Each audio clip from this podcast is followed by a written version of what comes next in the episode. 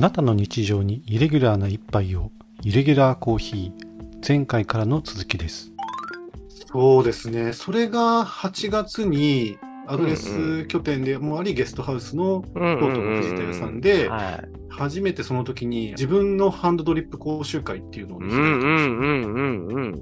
それで、その時5名の生徒の方、まあ生徒の方といっても、ええあの身内なんですが、ああの、ーその時ちょうど仲、仲の良かった若い子たちに教えたのが、す最初ですごい。ね最初でいきなり5名も来てくれたんで、かおちゃんすごいよね。すごい大盛。況。大盛況でね。やってみてでもいろいろ、なんだろうな、失敗というか、うんうんうん難しい部分もあったんじゃないですか？最初がね、3時間半もかかっちゃって、5名いて、一人一人がこう、自分の器具をまあレンタルして、一人一人が入れるので、はいやっぱり一人当たりほら20分とかかかっちゃうんですよね。それが5回回すから結構長くなっちゃったりとかで、なるほど、いろいろなるほど。まあ反省がありました。ただまあ、その自分の所感としてはどうでした？やってみて教えてみてっていうのは。これがですね、うん期待以上にみんながすごい楽しかったっていうのと、へーあのぜ全然知らない情報をいろいろ教えてくれて、すごいなんか納得感があったみたいで、とってうんうんうんうんも良かったみたいなんですよね。はいはいはい、仕事を教えてくれてすごい良かったということも。それがなんか、すごく自分としては、なんか意外、はい。変な意はい味じゃなくて意外だったっていう感じですね。はいはいはいはいはいはい。なるほど。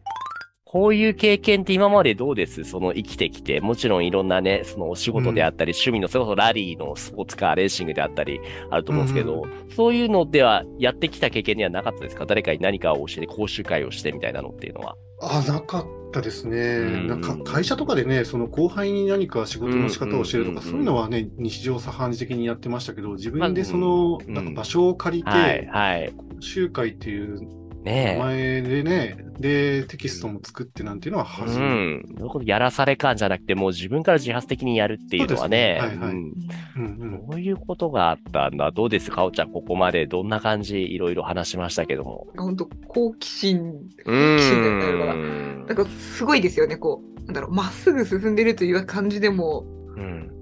で、なんだろう、目的のた何めになんだろ泥クロス、泥臭く一歩一歩、その自分のこれ興味があるっていうところに突っ込んでいって、で、少しずつね、その自のプラスの方に向向けていくっていうのかな。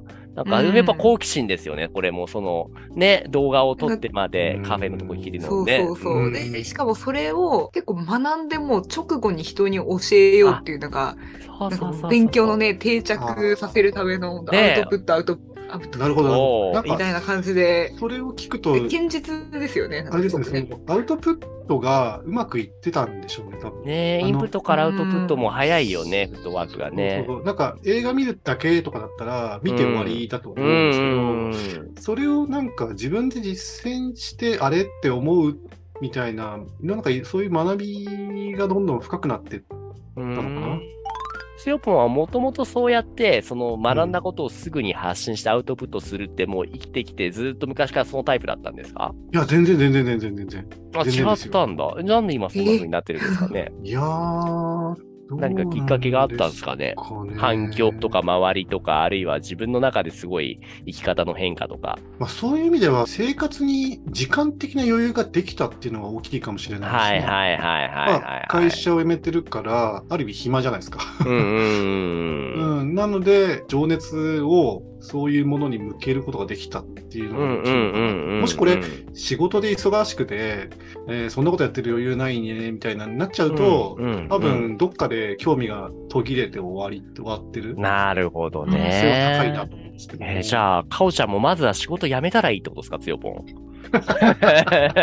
いやいやいや、かおちゃんはね、かおちゃんのペースで、今まで年長さんからコーヒーを入れ続けてるわけだから、それはそのペースで行った方がいいんじゃないですかね。そのペースでねそうそうまずはだから余裕大事ですよね。生活の余裕。なんか余裕っていうか、こう、暇だなって思うっていう余裕じゃなくて、うんそうですね。こなんか、う、やりたいことが自然うとんできるうんうんうん。その結局、コーヒーと向き合うイコール自分と向き合ってるようなもんなんですよね。お、なんか出たぞ、いいこと。おなんか出ちゃったおー 自分と向き合うと、コーヒーと向き合うというのは。自分と向き合う時間だと、まあ自分は思っていて、ええうんそれもすごい、あの、いいんですよね。だから、どんどんコーヒーを好きになってるイコールだから自分のことが好きになってるって感じじゃないですかね。うんうんううん。ん。いい話聞けてるね、かおちゃん。そうですうんね。いい話だ。いやいやや、いや。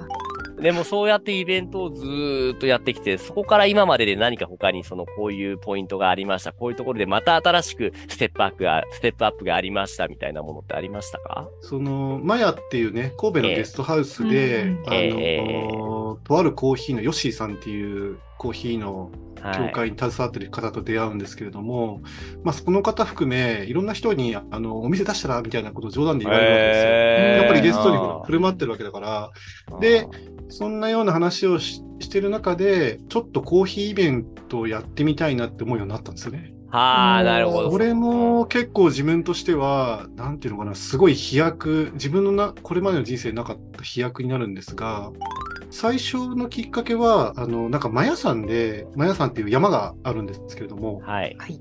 あの、そこであの、えっと、フリーマーケットみたいなのを月1回やってますよと。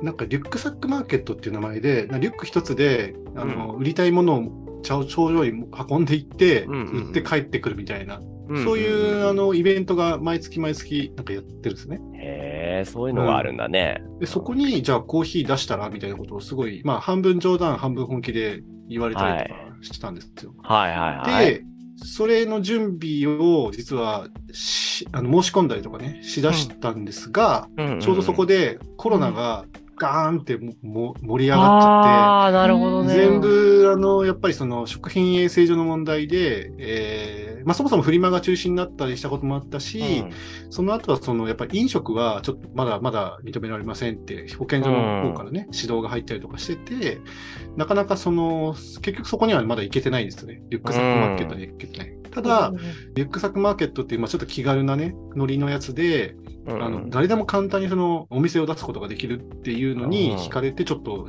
準備はしてたんですよ。うん。うん。なるほど。え、じゃあその後にリュックサックマーケット以外の何かイベントを開いたってことなんですか？2021年の12月に初めてコーヒーイベントをやりましたと。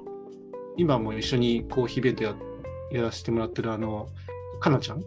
はいはいはい。やつをお菓子を作ってくれる。。はい。うん。最初はどこでやったんですか ?2021 年12月っていうのは。アドレス錦糸町へてですね、住吉の歩いて30秒。ゆうきさんもいらっしゃったと思うんいます。うん。そっか、あれが初めてだったんですもんね。うんあれが初めてですね。はいはいはいはいはい。うんんそうか、そう懐かしいか。ねえ、まもうあれからた、一もうすぐ1年だね。そういうことですね。早いね。うんうんうんううんん。初イベントをやりましたと。さっき話してたこの、なんだっけ、ドリップ会、ハンドドリップ会で、僕からしたら正直、なんだろう、まあ、コーヒーイベントはイベントだろうみたいな感じで、なんか同じように感じるんですけど、やっぱ全然違うんですか？そのお金を払って飲んでもらうコーヒーを作るっていう会と、とハンドドリップ講習会っていうのは。えまあ同じイベントっちゃ同じイベントなんですけれども、うん。まあコーヒーイベントって、まあ、いわば喫茶店みたいな感じじゃないですか？うんねえねで、まあ、ね、しなかなか最初は集客とかうまくいかなくて、まあ、基本的にはもう本当にあのアドレスのね、界隈の方がえ。うん。足を運んでくださったっていうのがうんうん大きいんですけどうん。も、うん。うん、でもやっぱりなんか、そこでね、あのみんながこう楽しそうに談笑する場を作ったっていうのが、うん。とってもあの、良かったですよね。なるほどね。そう、やっぱそういうコーヒーを介してコミュニケーションっていうのが活発になりますよね。かおちゃんもそういう経験結構あるんじゃないですか？そうですね。やっぱり人、うん。アドレスしてて、うんうん。豆をですね、なんかこう、ちょっと前にこういう豆買ったんだけど飲む？みたいな感じで、うんうんうんうんここから話をして、入れて、みたいな、その一通りの流れってやっぱりコミュニケーションのきっかけにはきっと。なってるんだろうなって思うし。ねえ。うんやっぱもう前にコーヒー自体がもうコミュニケーションだと、カッピングっていうのもコミュニケーションだみたいなことなんか言ってた気がするな。ああ、それは、あの、とあるバリスタの受け入れなんですけど。なんだ そうなんだ。うん。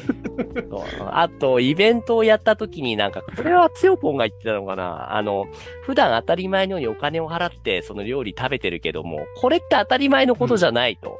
その、おか、うんお客さん食べてくれるっていうのは相当すごいことなんだみたいなことを言ってませんでしたっけ？つよぽじゃない？でもそういう思いはありますけどね。うん思いはもちろんありますけど。そっかそっか。じゃあイベントやってきて、えーもう今に至るまでで何かボーンっていう大きなイベント他にありました？次週へ続きます。ご清聴ありがとうございました。